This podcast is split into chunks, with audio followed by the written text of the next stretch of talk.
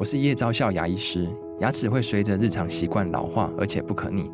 当珐琅质受损，牙齿结构会出现破裂，还有细微的小孔，导致我们牙齿变得又脆弱又敏感。这边我真心推荐贝欧尼修复牙膏，内含 BioHAP 成分，搭配正确的刷牙习惯，经科学实证，可在两周有效让牙齿再矿化，修复受损珐琅质的细微小孔。相关资讯及购买通路，请参考资讯栏连结。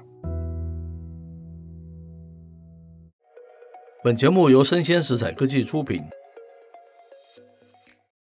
欢迎收听数位趋势酱子读，我是科技大叔李学文，我是跨领域专栏作家王伟轩 Vivi。我们今天挑的一则专文是来自于这个 Money DJ，它的标题叫做《晶片战争》的作者说，华为让中美的 IC 战升级，材料成为战场，哦，感觉起来好像是一种科技战的一个转型，对不对？嗯，好。开头他说哦，畅销书《晶片战争》叫《Chip War》，它的作者是 Chris，他直指哦，中美晶片大战已然升级，哦，战场将延伸至这个晶片材料。是，南韩媒体他最近也报道了，Chris 他受访的时候就表示了，即便是跟美国发生冲突，中国也永远不会放弃发展本土的半导体产业。他说。中国晶片厂商呢，会继续投资创新，而南韩必须要设法拉开技术的差距，才可以维持市占不坠。接着啊，这 Chris 说，华为最新五 G 智慧手机内建了七纳米的制程晶片哦，暗示中美晶片战进入一个全新的阶段，战场哦，如今扩大至这个晶片材料领域。好，Chris 指称呢。这个南韩啊、美国啊、欧洲及日本必须携手合作，打造更加安全的关键材料供应链。那听起来啊，好像这个中美的科技战已经从晶片的技术延伸到这个所谓的材料领域了。那材料当然有非常多种，我们这边就特别举一种叫做稀土来跟大家做一个说明。是，那要介绍稀土为案例的话呢，我们先跟大家分享，这是一篇刊登在《自由时报》。它的原标题呢是戴奇说：“中国握稀土供应的开关，美国彻底脆弱。”是这个戴奇就是美国贸易的代表了哈。是，那稀土在高科技产品里面是一个不可或缺的原料，它可以广泛应用于制造业催化材料、永磁材料、荧光材料、除氢材料、精密陶瓷等材料。它是生产电动汽车、风力发电机、LED 手机。电脑等重要甚至是关键的元素，那作为不可再生的稀土元素，被大多数的国家列为是一种稀缺性的战略资源，并且呢，他们有工业维生素与新材料之母之称哦。他们广泛被应用在顶尖科技领域跟军工领域。是，那刚才说它其实延伸到蛮多领域都会使用。好像这些领域都是非常重大的哈，重要的一个下一个里程碑哈，嗯啊，不可不慎。那接着他说啊，美国贸易代表这个叫戴奇嘛，二十六号接受 CNBC 的一个专访指出，中国在稀土的主导地位使美国供应链啊脆弱。他说啊，中国在全球稀土市场的主导地位意味啊，它能够开关水龙头啊，除非我们能够取得并建立另外的稀土供应链。否则，我们仍彻底易受中国的影响了。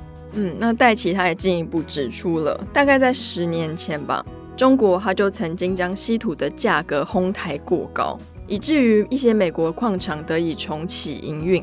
但是呢，中国一砍价，这些公司又被迫关闭哦。在一九八零年代之前，美国占稀土金属的市场的绝大多数，但海外较低的劳动成本跟环保标准。使稀土产业撤离美国。嗯，接着他说，稀土金属用于电动车马达等高科技产品，数十年来哦，中国建造它的一个加工的能力，使得中国在这个关键的全球市场上握有强大的一个定价权利了。接着戴琪说，中国的优势不必然在天然资源，他们不仅拥有较多的天然资源，也在于有能力追求协调一致的工业跟贸易政策。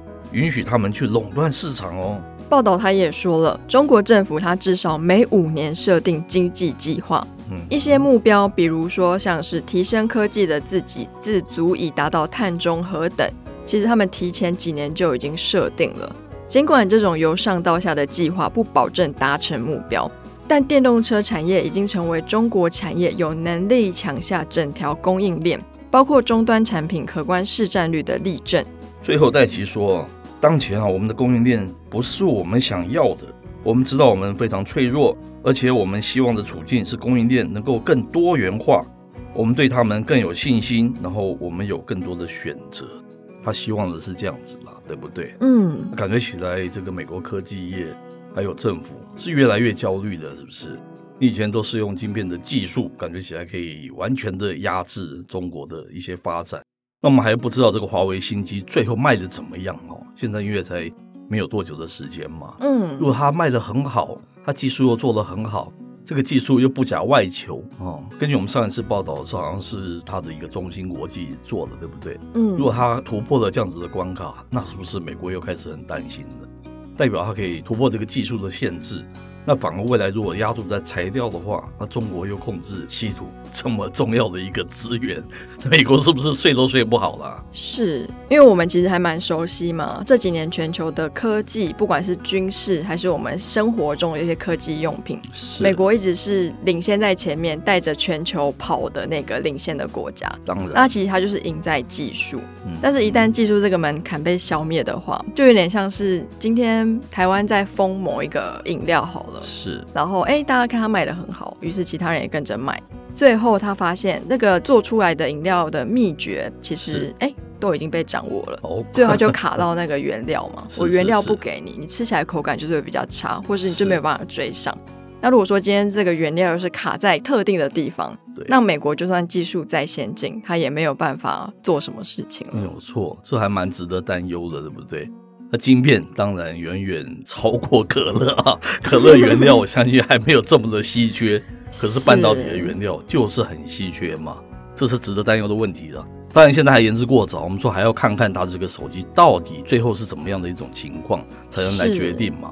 如果它能够拉抬到跟 iPhone performance 差不多的话，美国真的是蛮值得担忧的，是不是？非常值得担忧，因为其实美国在他们国内本土生产其实一直都不是优势嘛，嗯、就是成本很高啊，然后供应链可能就不齐全啊，要建一个厂可能多少钱，薪资又比我们亚洲人平均都高，是。那唯一的优势就在技术。那如今呢，中国是人多又有技术，然后如果钱资金又都到位的话，那美国真的是蛮值得担忧的。是，加上这个稀土好像。